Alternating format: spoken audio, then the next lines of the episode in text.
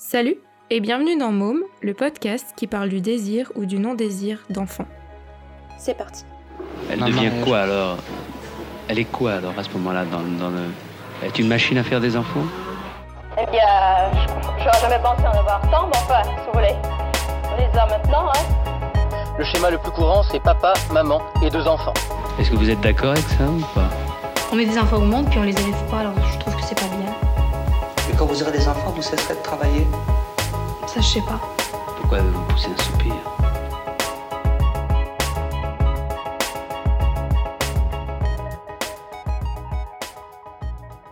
Je m'appelle Laura et une fois par mois, j'irai à la rencontre d'un être humain pour lui poser la question Et toi, t'en veux des mômes? Et pour ce second épisode, je continue avec une femme plutôt déterminée, Anna.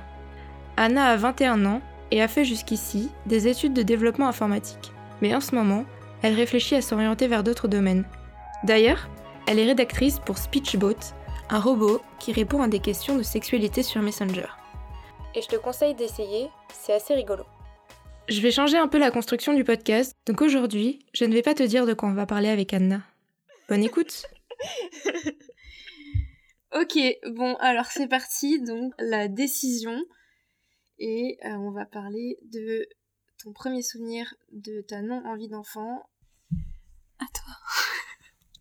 Alors, déjà, il y a une chose qui est fondamentale, c'est que pour moi, c'était évident qu'on puisse ne pas vouloir d'enfant.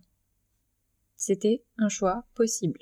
Parce que ma mère me disait que elle pensait pas avoir d'enfant avant. Donc, pour moi, c'était vraiment inclus dans le domaine des possibilités, qu'on pouvait juste ne pas vouloir d'enfant, et c'était tout à fait normal, et c'était tout à fait valable. Mais euh, à ce moment-là, au début, je voulais des enfants.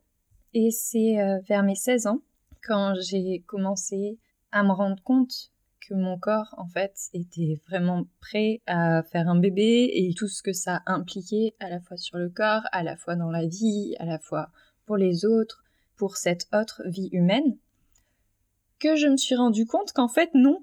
En fait, non, je voulais pas du tout d'enfant, du tout. Et euh, c'est aussi à ce moment-là où, dans tous les cas, on doit se poser des questions sur notre euh, contraception. Donc moi, j'en suis très vite arrivée à me dire, je veux me faire stériliser. Et j'en suis aussi très vite arrivée à me dire, mais je vais galérer pour ça. Donc, je me suis dit que j'allais d'abord me faire poser un stérilet en cuivre, parce que je voulais pas d'hormones, que j'allais le garder pendant 10 ans, et au bout de 10 ans, on arrêterait de m'embêter, je pourrais me faire stériliser tranquille. En fait, non. J'ai jamais réussi à avoir ce fichu stérilet en cuivre, et je me suis dit que puisque c'était compliqué, autant avoir directement ce que je voulais. C'est donc en décembre 2017 que je me suis mise à rechercher activement une personne qui pourrait me stériliser. En France, la stérilisation, adaptée aussi bien aux hommes qu'aux femmes, peine à entrer dans les mœurs comme méthode de contraception.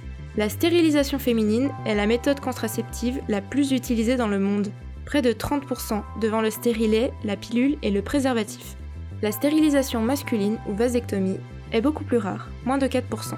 Selon le baromètre santé 2016 de l'Institut national de prévention et d'éducation pour la santé, seuls 4,5% des Françaises âgées de 15 à 49 ans ont eu recours à la stérilisation. En comparaison, une étude des Nations Unies de 2013 estimait la part à 8% au Royaume-Uni, 11% au Canada et 22,1% aux États-Unis. En France, on peut choisir de se faire stériliser depuis 2001. La stérilisation, féminine et masculine, est une solution contraceptive pour les personnes qui ne souhaitent pas ou plus avoir d'enfants. Seules les personnes majeures peuvent y avoir recours. Il n'y a pas de condition d'âge ou de nombre d'enfants.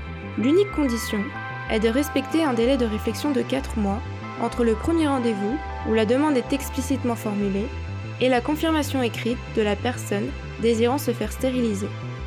La loi précise également qu'un médecin n'est jamais tenu de pratiquer cet acte à visée contraceptive, mais il doit informer l'intéressé de son refus dès la première consultation. Cependant, comme le Code de la santé publique le stipule, en cas de refus, le médecin se doit également de rediriger le ou la patiente vers un confrère qui acceptera de réaliser l'intervention. Malheureusement, la réalité est bien différente. J'ai été voir un premier gynéco en février 2018, après trois mois d'interminable attente, pour me faire euh, méchamment jeter. en me disant que j'étais trop jeune, que j'allais changer d'avis et qu'il était hors de question qu'il fasse un truc pareil. Et je me suis dit que c'était pas grave du tout parce que j'avais déjà une autre personne en tête. Donc, j'étais pas contente, mais j'étais pas désespérée. Et puis il se trouve que, euh, en attendant mon rendez-vous vers cette autre praticienne qui, elle, avait la réputation d'accepter, tout le temps, dans n'importe quel cas, que j'ai découvert qu'il y en avait une plus proche de chez moi. Et ma mère était d'accord pour m'y accompagner, pour m'aider, pour faire le voyage d'une heure et demie aller, trois heures au total donc. Quand je suis arrivée devant la gynéco, je tremblais comme une feuille. J'avais peur qu'elle refuse. J'avais préparé tout un énorme discours que j'allais pouvoir lui dire pour euh, qu'elle sache que c'était bien mon choix, que je l'avais bien réfléchi et pour qu'elle sache que c'était ce que je voulais, qu'elle n'était pas en train de faire une mauvaise chose. Et elle a accepté. Elle a accepté beaucoup plus simplement que ce que je l'avais craint, et je tremblais toujours comme une feuille alors qu'elle me disait de me détendre. J'ai fini par arrêter de trembler quand je suis sortie de la consultation. Le délai de 4 mois de réflexion a été lancé. Pendant ce délai de 4 mois, déjà avant, mais encore plus à ce moment-là, j'ai pas arrêté de me reposer la question. Est-ce que j'étais sûre de moi? Est-ce que c'était vraiment ce que je voulais? Et à chaque fois que j'y réfléchissais, il y avait plein de choses qui ressortaient. Il y avait le fait que j'avais pas l'impression que ma vie doive servir à donner au moins une autre vie au monde pour qu'elle soit valide. Il y avait aussi le fait que vraiment je me sentais pas du tout là-dedans en fait. C'était pas pour moi. Sans compter le fait que j'ai un peu de mal avec les bruits et un bébé ne s'exprime au début que par les cris, ce qui est normal, il n'a pas vraiment d'autre manière de s'exprimer, mais moi je pourrais pas le supporter, je peux pas. Il y a aussi toutes les considérations écologiques que ça implique, plein de choses qui au final me faisaient juste me dire que c'était pas pour moi. Donc au bout des quatre mois, je suis retournée voir ma gynéco et on a pris la date de l'opération. Elle a été posée pour octobre 2018. J'étais dans une période relativement joyeuse de ma vie où tout marchait bien pour moi et euh, où je j'enchaînais les succès. Donc je suis arrivée au rendez-vous en étant relativement heureuse et relativement contente aussi, les deux. Et en disant que tout allait bien se passer. Tout ne s'est pas bien passé. Non. J'ai rencontré une anesthésiste. Elle a refusé. Elle a refusé euh, après avoir entendu que euh, j'étais bien sûre dans ma décision, que euh, je prenais cette décision pour moi et pour personne d'autre, que personne ne me mettait la pression. Tu parles en même temps, aucun de mes parents n'avait réellement envie que je fasse cette opération. Donc personne ne me mettait la pression pour que je la fasse, c'est sûr. Et après avoir bien compris que c'était mon choix personnel, elle a gentiment dit que l'équipe de santé avait besoin de se réunir pour parler de mon cas et que euh, donc mon opération avait de fortes chances de ne pas être euh, conservée à la date prévue.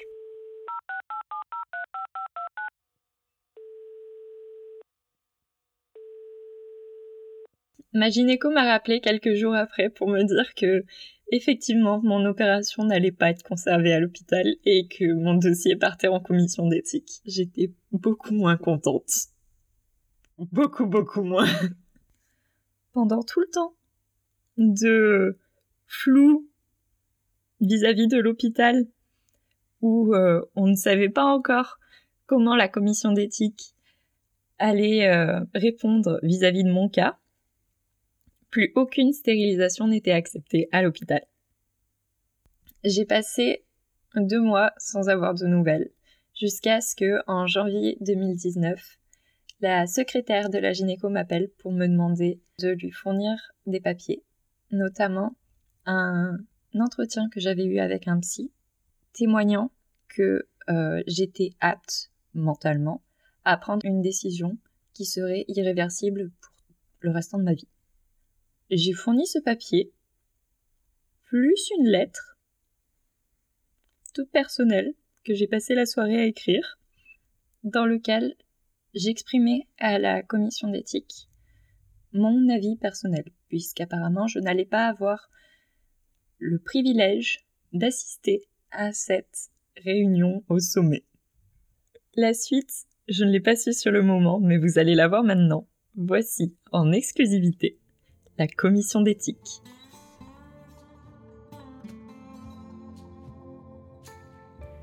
Bonjour à toutes et à tous. Je vous remercie de votre présence et de prendre ainsi le temps de lire mon intervention. Comme vous le savez peut-être, je souhaiterais me faire volontairement stériliser par salpingectomie bilatérale. J'ai passé en revue les différentes méthodes de contraception existantes afin de faire le choix le plus éclairé possible, et ce, depuis mes 16 ans. Je sais que vous avez sûrement à cœur de respecter ma fertilité en me sachant libre et responsable de choisir la contraception qui me va le mieux. Ma réflexion de 4 ans a finalement abouti à choisir la stérilisation. Je comprends votre inquiétude à mon égard et je vous remercie de prendre autant à cœur mon bien-être. J'apprécie votre sollicitude à vouloir me protéger des regrets. Pour autant, vouloir à tout prix éviter à une personne de regretter ses erreurs, c'est aussi l'empêcher d'être autonome dans sa vie. Regretter des choix peut certes être douloureux, mais moins que de ne pouvoir en faire aucun. Nous vivons dans une époque où nous pouvons être libres de nos corps. Je veux vivre en étant libre d'enfant. Je pense me connaître suffisamment pour savoir que si regret il y a, je le dépasserai. Je sais que je ne pourrais regretter cette décision au motif de ne pas y avoir assez réfléchi ou parce que je n'avais pas compris que cette procédure était permanente et irréversible. Mon délai de réflexion me conforte dans cette décision, que ce soit pour des raisons d'ordre éthique, écologique ou même personnel. Je ne souhaite pas qu'on m'impose de pouvoir donner la vie. Vous trouverez une lettre réalisée par la psychologue qui m'a suivi dans ma réflexion et qui saura, je l'espère, vous convaincre du bien fondé de ma démarche. Je vous en conjure, ne me retirez pas ma liberté de décider de ma vie et de mon corps au nom d'une sécurité, d'un choix pour l'avenir. En vous remerciant de votre attention, Anna. Lettre à la commission d'éthique, centre hospitalier intercommunal, Expertuis. Alors, en gros, pour moi, parce que c'est différent dans tous les hôpitaux, ça s'est constitué d'une dizaine de soignants, et ces dizaines de soignants étaient donc là pour parler de moi, sans moi, et normalement sans même aucune intervention de moi, parce que la lettre que je leur ai adressée était purement euh, de mon propre chef, euh, pour débattre si oui ou non j'avais le droit de disposer de mon corps. Essentiellement. L'anesthésiste, qui avait refusé de pratiquer mon intervention, était également là, ainsi que le chef des anesthésistes.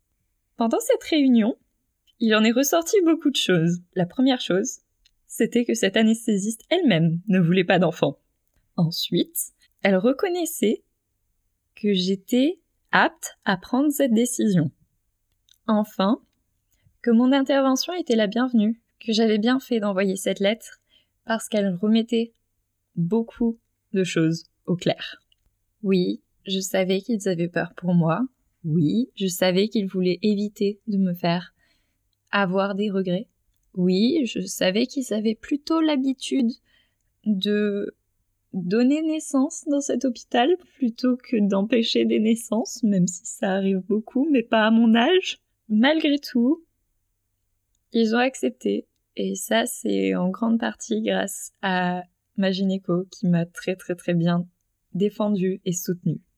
Et ce qui est finalement ressorti de la commission, bien que elle n'a pas été simple apparemment, ça a été que tout ceci était dans la légalité et que j'avais le droit de me faire stériliser si je le souhaitais. Spoiler, je le souhaitais. J'ai eu des nouvelles de la commission d'éthique environ Une semaine après ça, la secrétaire de ma gynéco m'a appelé pour me dire que désormais on attendait que les anesthésistes fassent une réunion dans laquelle ils se passent le mot comme quoi désormais on arrêtait les bêtises et on a accepté. Parce qu'il y avait eu une commission d'éthique derrière, donc maintenant c'est bon. J'en reviens pas qu'on ait eu besoin de ça. Lorsque la gynéco a appris que les anesthésistes s'étaient rassemblés, elle a contacté toutes les patientes qui étaient venues la voir pour une stérilisation, et évidemment dont moi, pour euh, prendre rendez-vous et nous poser les dates d'opération.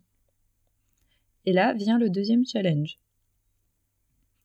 Il se trouve qu'un rendez-vous anesthésiste n'est valable qu'un mois avant l'opération.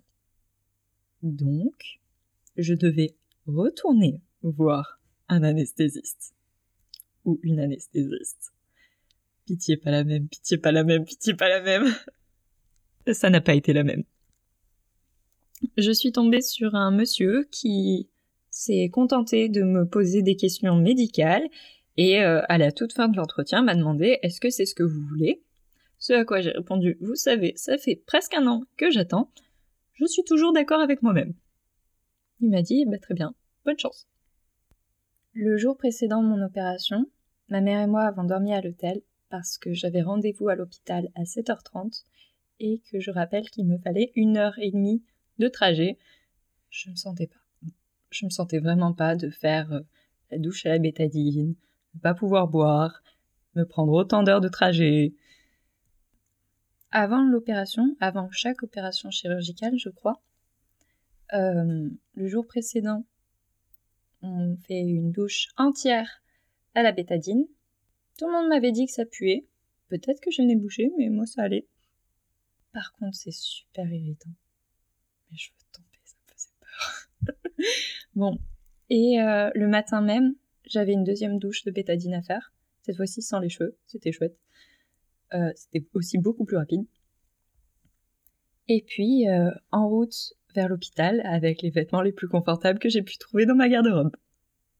Je suis arrivée à l'hôpital en même temps que l'infirmière qui allait me prendre en charge.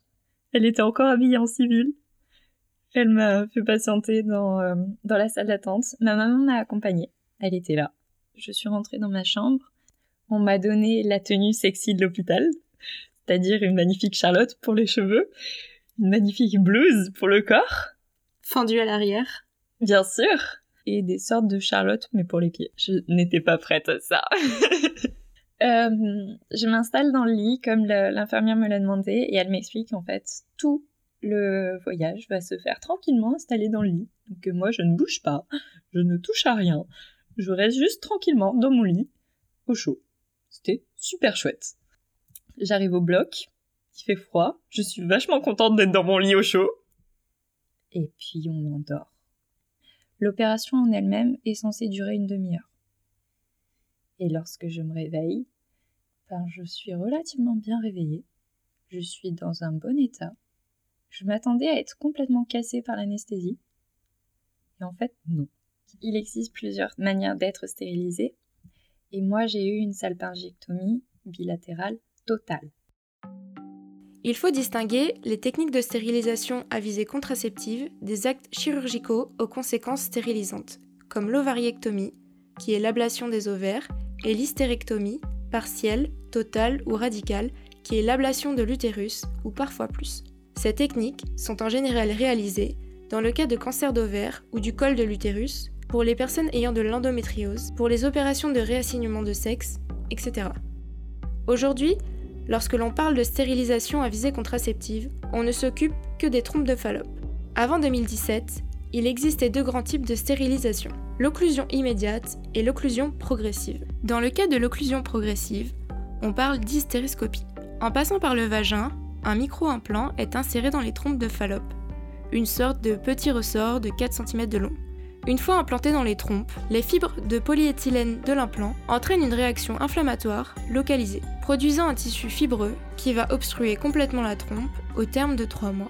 Les ovules ne pourront ainsi plus arriver dans l'utérus, rendant donc impossible la fécondation. Suite à certains effets non désirables, ce dispositif appelé Essure n'est plus commercialisé. Aujourd'hui, il n'est donc plus possible d'utiliser cette méthode. Quant à l'occlusion immédiate, il existe 5 techniques. La salpingectomie bilatérale totale ou l'ablation totale des trompes, qui consiste à retirer les deux trompes de Fallope. Cette opération permet également de prévenir le cancer de l'ovaire, car celui-ci, contrairement à ce que l'on pensait, prend naissance dans les trompes plutôt que dans les ovaires. La salpingectomie bilatérale partielle, les trompes de Fallope sont sectionnées, puis suturées. La technique de Pomero, très utilisée, consiste à former une petite boucle sur la trompe pour en couper ensuite la partie supérieure. La ligature par clips. Des clips sont positionnés au niveau de chaque trompe et agissent en bloquant l'alimentation sanguine d'une petite section des trompes. Les tissus cicatriels ou fibreux empêchent ensuite la fécondation de se produire. Les deux types de clips les plus utilisés sont le clip Filchi en titane et le clip Wolf, aussi appelé Ulka, en plastique. La ligature par anneau. Les anneaux agissent comme les clips, en obstruant les trompes. Une section très courte de la trompe est passée à travers l'anneau écarté et une fois relâché, ce dernier interrompt la circulation sanguine. Le tissu cicatriel empêchera le passage des spermatozoïdes ou de l'ovule non fécondé. L'anneau Yoon en silicone est très utilisé. Enfin, la ligature par électrocoagulation. Cette technique utilise un courant électrique pour coaguler ou cautériser une courte longueur de chaque trompe. Dans le cas de l'ablation totale des trompes, il n'y a aucun risque de grossesse. Pour les autres, qui sont des interventions plus simples et moins lourdes, il est important de savoir qu'il existe un petit risque de grossesse malgré tout. Pour terminer, je vous parle un peu des modes opératoires. La seule méthode réalisée par les voies naturelles était l'hystéroscopie, mais celle-ci n'est plus accessible aujourd'hui. Les autres interventions sont généralement pratiquées sous anesthésie générale, soit par laparotomie, ventre ouvert, soit par colioscopie, ventre fermé, ou plus rarement au cours d'une dernière césarienne lorsque le couple en fait la demande suffisamment tôt. Dans tous les cas de stérilisation à visée contraceptive, aucun effet bien sûr sur l'équilibre hormonal. Les règles et les cycles restent tout à fait naturels, de même que pour le désir ou le plaisir sexuel. Euh, on m'a donné à manger, à partir de ce moment-là, je pétais la forme, j'ai remis des vêtements normaux, euh, j'ai marché dans le, dans le service parce que j'avais besoin de marcher, j'avais vraiment besoin de marcher. J'ai fait la rencontre d'une assistante psychologue qui est un peu passée par hasard parce qu'elle savait pas exactement quelle opération j'avais eu ou quoi, mais qui m'a permis de me rendre compte de l'importance pour moi de partager cette histoire. Donc c'était chouette. Merci à elle. Et ensuite, j'ai eu une semaine où j'ai à peu près dormi tout le temps. À peu près. Et maintenant, je suis en super état, je sens plus du tout les cicatrices. On m'a dit qu'elles vont disparaître. Euh, en vrai, je suis presque un peu triste de ça. Elles me rappellent ce que j'ai fait et pourquoi je le fais et, et ce que j'ai réussi à faire surtout. Une semaine après l'opération, très précisément une semaine et un jour après, j'avais rendez-vous avec euh, ma gynécologue pour un rendez-vous euh, d'observation, voir comment est-ce que mes points euh, étaient, si jamais il n'y avait pas d'infection, si jamais j'avais encore des questions après l'opération sur ce qui s'était passé ou quoi. Et, et mon papa m'a accompagnée. Mes deux parents étaient là. Et à pu au passage me montrer encore une fois tout son soutien, malgré le fait que il aurait bien aimé que je ne fasse pas ça. Et c'était chouette de pouvoir se retrouver en famille, de voir que bah, j'étais soutenue par mes parents en fait. Mes deux parents auraient bien aimé que je ne fasse pas cette opération aussi jeune. Ils m'ont quand même énormément soutenue. D'autant plus que ma mère, quand elle était elle-même jeune, ne voulait pas du tout d'enfant et que manifestement elle a changé d'avis et qu'elle est désormais très heureuse de m'avoir. J'avais la chance de ne pas avoir peur des hôpitaux parce que mon père travaille dans le milieu hospitalier. J'avais la chance d'avoir été élevée dans une culture où on considère que ne pas avoir d'enfant est un choix tout autant acceptable que d'en avoir. Et j'avais aussi la chance d'avoir des parents qui m'acceptent tel que je suis, malgré le fait que je ne suis pas forcément ce qu'ils espéraient que je sois au départ. Le jour où je me suis coupé les cheveux, mon père a compris que je ne serais pas la fille qu'il pensait que je serais. Je ne serais pas un mini lui, je ne serais pas son clone, je serais juste moi. Et même si jamais ce n'était pas ce qu'il voulait, il n'allait pas arrêter de m'aimer pour autant. D'autant plus que lui a vraiment grandi en voulant des enfants. Donc euh, voir que moi, je me définis par le fait de ne pas en vouloir, c'est quelque chose qui a été un peu difficile pour lui à accepter, mais en même temps, ça ne l'a jamais empêché de me soutenir. Merci papa. Est-ce qu'il y a des choses que tu aimerais dire aux personnes qui nous écoutent? Oui, j'aimerais leur dire de réfléchir s'ils veulent ou pas des enfants, que c'est un choix et que les deux choix sont valides, sauf en même temps. En même temps, c'est compliqué quand même. Et que quel que soit ce qu'ils choisissent, ils auront toujours la possibilité de le faire. Et même si ça paraît des fois très compliqué, et même si ça l'est d'ailleurs, bah, c'est possible. J'aimerais juste leur dire ça en fait. Que quel que soit ce qu'ils choisissent, c'est possible. Et à ceux qui te disent que c'est un choix définitif, que tu es trop jeune, et si tu changes d'avis, tu leur dirais quoi? Pour moi, il y a deux morceaux. D'abord ceux qui me disent que c'est définitif. Au cas où je leur réponds Je sais que c'est définitif, c'est pour ça que je l'ai fait, c'est tout autant définitif d'avoir un enfant, et je préfère être définitif dans le fait de ne pas être enceinte. Si jamais je regrette, bah, ce sera à moi d'assumer les conséquences parce que c'est moi qui ai fait la démarche. Je sais que j'ai toujours la possibilité d'adopter. Même si mon meilleur choix là, ça reste encore de ne pas du tout être parent en fait. Par contre, euh, je suis trop jeune, bah en fait, je l'ai fait à 20 ans, mais la loi nous l'autorise à partir de 18. La loi nous autorise à être président à partir de 18 ans. Pourquoi est-ce qu'on n'aurait pas le droit d'avoir eu une réflexion sur euh, notre corps et de prendre des actions dessus à partir du moment où on est capable de gérer celui des autres? Parce que quand on est président ou globalement dans le... On a quand même vachement plus de pouvoir que juste son corps. Et, euh...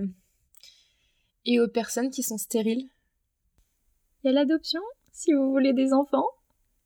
Et dans tous les cas, je... Je suis désolée pour vous. Quand c'est pas un choix, effectivement, t'as le choix de l'adoption. Mm. Mais t'as aussi le choix de te dire comment je vais faire pour avoir une vie épanouie sans enfant, alors que j'en voulais si elle en voulait. Ou il. Enfin, dernière question. Anna, est-ce que tu es épanouie? Oui. Et je pense qu'on peut être épanoui dans sa vie sans faire d'enfant. Je pense que ce n'est pas une condition sine qua non du bonheur. Et donc je pense que je peux continuer d'être épanouie. Même dans le futur. Et c'est trop cool. Je m'appelle Anna, j'ai 21 ans et je me suis faite stériliser volontairement le 7 mai 2019. Et maintenant j'ai un nombril qui sourit.